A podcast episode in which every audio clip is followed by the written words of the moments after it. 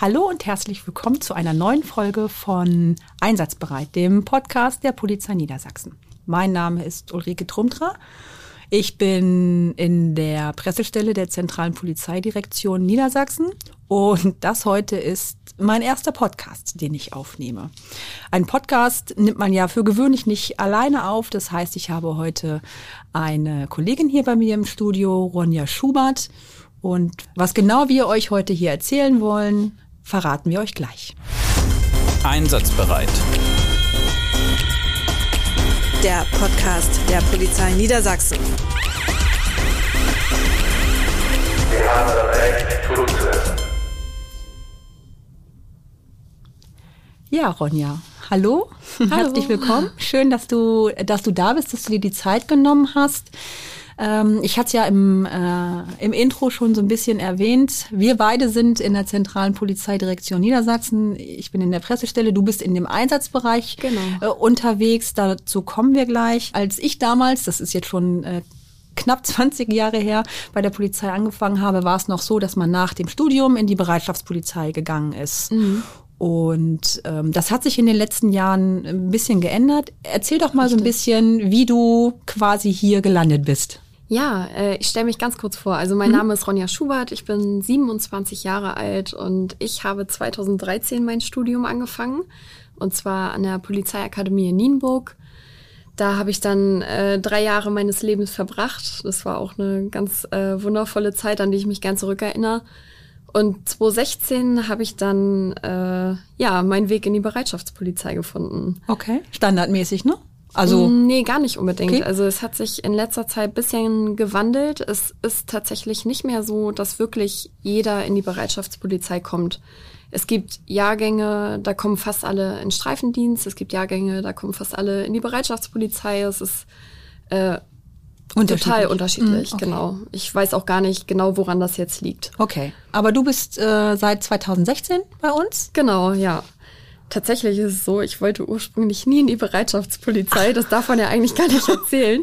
Ähm, Ich aber- bin gespannt. Ja, das war so, ich wollte nach dem Studium gerne in Streifendienst. Ich habe damals meine Einweisung in die äh, Einsatzhundertschaft noch im Studium gemacht und das waren dann zwei Wochen, die man halt wirklich körperlich sehr, sehr gefordert wurde. Mit der Körperschutzausstattung laufen gehen und äh, Ja.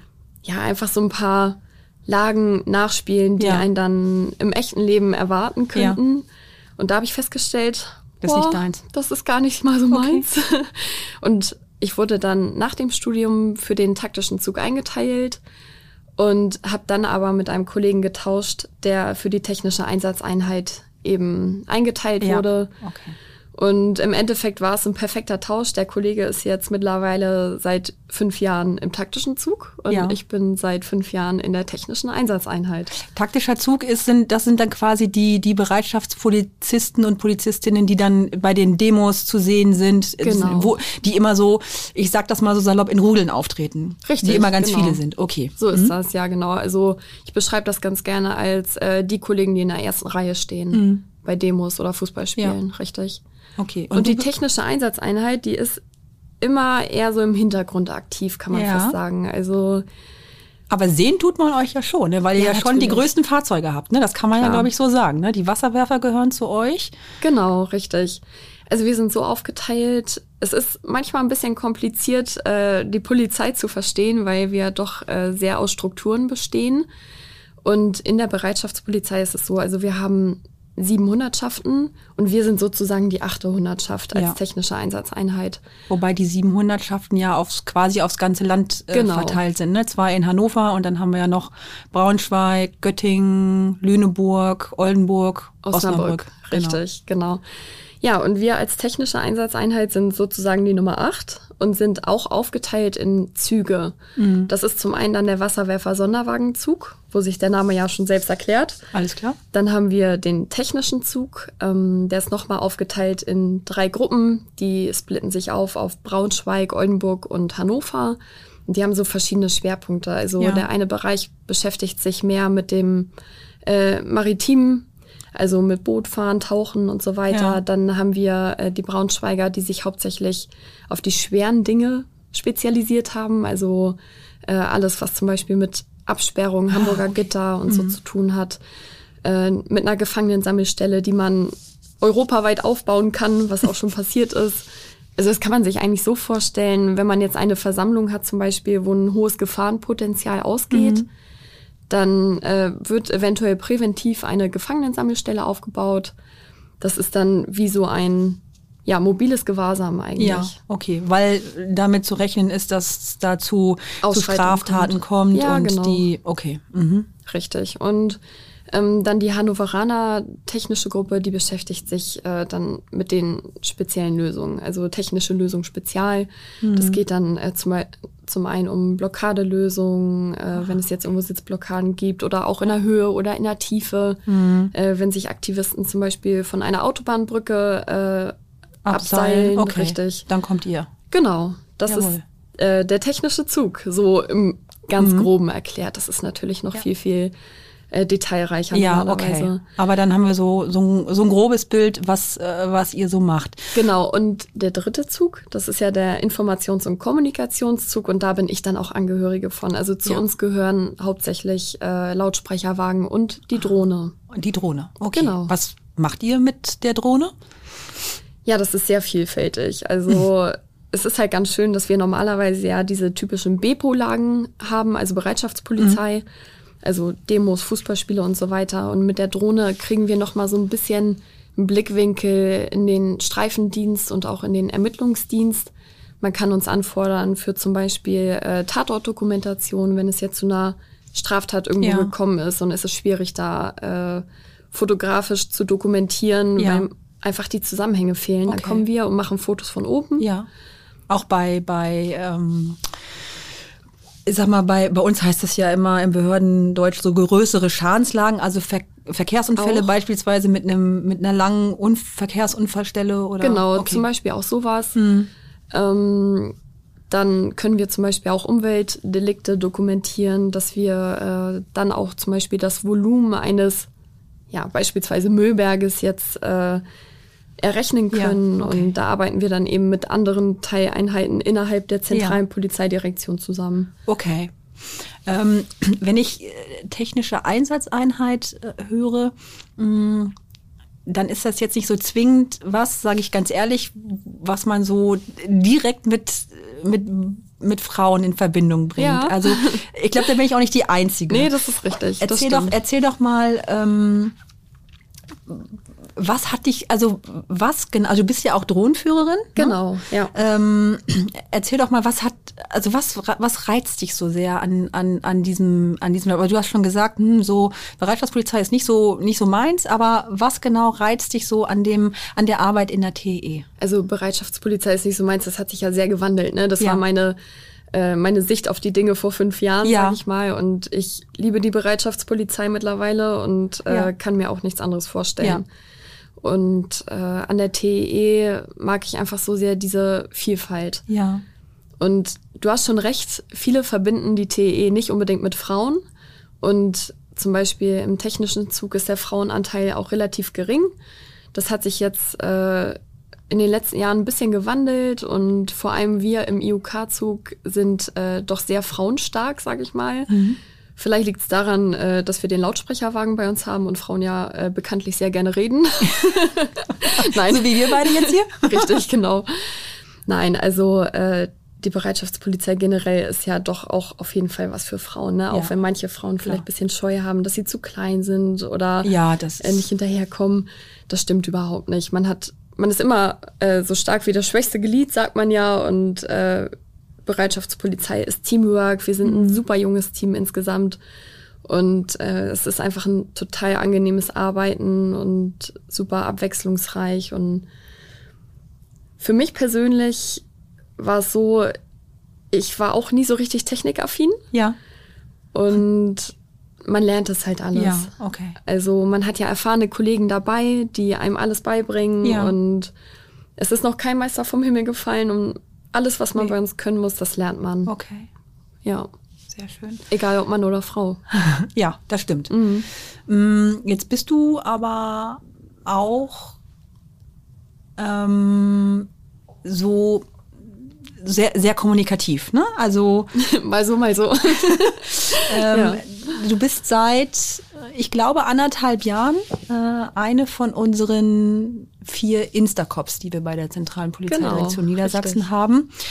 Ähm, jetzt soll es äh, Menschen geben, die äh, nicht so hundertprozentig wissen, was äh, Instagram oder ein Instacop ist. Ja. Also was, was machst du denn da? Ja, also das ist so, ähm, Instagram ist ja ein soziales Netzwerk Genau. und das lebt ich glaube, das, das können wir, glaube ich, als bekannt voraussetzen. Ja, stimmt. Ähm, es geht einfach darum, meinen Teilbereich, also in dem Fall die technische Einsatzeinheit, eben darzustellen und zu zeigen, was wir alles können, was wir machen. Und ich glaube, dass der Großteil der Bevölkerung, wenn er an die Polizei denkt, direkt an einen typischen Streifendienstbeamten denkt. Ja, das glaube ich. Ne? Also Ja. der eben zu einer Straftat kommt und einen Sachverhalt aufnimmt und so weiter. Aber dass es sowas wie die technische Einsatzeinheit überhaupt gibt, das wissen, glaube ich, ganz, ganz viele nicht. Mhm. Und einfach, um so ein bisschen Transparenz zu schaffen, Öffentlichkeitsarbeit, aber auch Nachwuchsgewinnung, ähm, dafür mache ich dieses Profil, wo ich eben meine Ja. Arbeit darstelle, für Fragen zur Verfügung stehe. Ja. Genau. Das heißt, du hast dich dafür ja nicht, äh, du hast dich dafür ja freiwillig gemeldet. Also es war jetzt nicht so, dass äh, irgendwie gesagt wurde, einer jetzt, eine oder einer muss es machen, sondern es war ja schon so, dass du, dass du gesagt hast, ja, das kann ich mir gut vorstellen. Und auch deine Kollegen, wenn ich das richtig in Erinnerung habe, haben gesagt, ja, also wenn es eine machen kann, dann ist es Ronja. Ja, also es war so ein kleiner Prozess, sage ich mal. Ja. Also Rita Laschenko und Anu Kretzlaff, die haben ja angefangen mit den Insta-Profilen Genau. innerhalb der zentralen Polizeidirektion. Und das hat man natürlich auch verfolgt. Man hat sich das angeschaut und die beiden sind in unterschiedlichen Teilbereichen der Bereitschaftspolizei tätig. Und bei Rita war das ja so, dass sie den taktischen Zug repräsentiert hat und bei Anouk war es dann die BFE. Die Beweissicherung und Festnahmeeinheit. Ja, genau, richtig. Ja, die Polizei lebt von Abkürzungen, Ja, ne? Das absolut. haben wir ja schon gemerkt. Genau. Ähm, ja, und da lag es dann natürlich auch nahe, dass die technische Einsatzeinheit, die ja genauso zur Bereitschaftspolizei gehört, eben auch ein Profil bekommt. Ja, okay. Ja, und meine Kollegen, die hatten direkt so mich im Blick, Mhm. weil ich auch privat auf Instagram aktiv war und auch äh, gerne Fotos mache. Ja, und dann hieß es, Ronja, mach das. Hat sich deine Arbeit dadurch verändert oder äh, ja, hat sich das verändert? Siehst du jetzt die Einsätze äh, immer auch mit der mit der Instagram Brille oder Teils, teils. Ja, okay. Also im Großen und Ganzen muss ich doch sagen, dass wenn ein Einsatz ist, dann steht der natürlich an oberster Stelle. Instagram Ja. steht immer hinten an Ja. und wenn es doch mal stressig wird und man keine Zeit hat, äh, Fotos zu machen, dann ist das so. Ja, klar. Also Instagram steht wirklich hinten an. Aber man guckt natürlich schon, wenn man jetzt Mhm. mal zum Beispiel äh, den Phoenix im Einsatz hat von der Hubschrauberstaffel. Mhm. Das ist natürlich schon ein Event und da versucht man dann schon mal ein schönes Foto äh, zu ergattern. Ja. Wenn es aber zeitlich nicht möglich ist, dann ist das so. Okay. Aber mein Arbeiten hat sich durchaus verändert, äh, was aber auch daran liegt, äh, dass die Presse- und Öffentlichkeitsarbeit des Öfteren mal auf mich zukommt. Ja, das sind dann wir, also genau, auch ich, richtig. ja.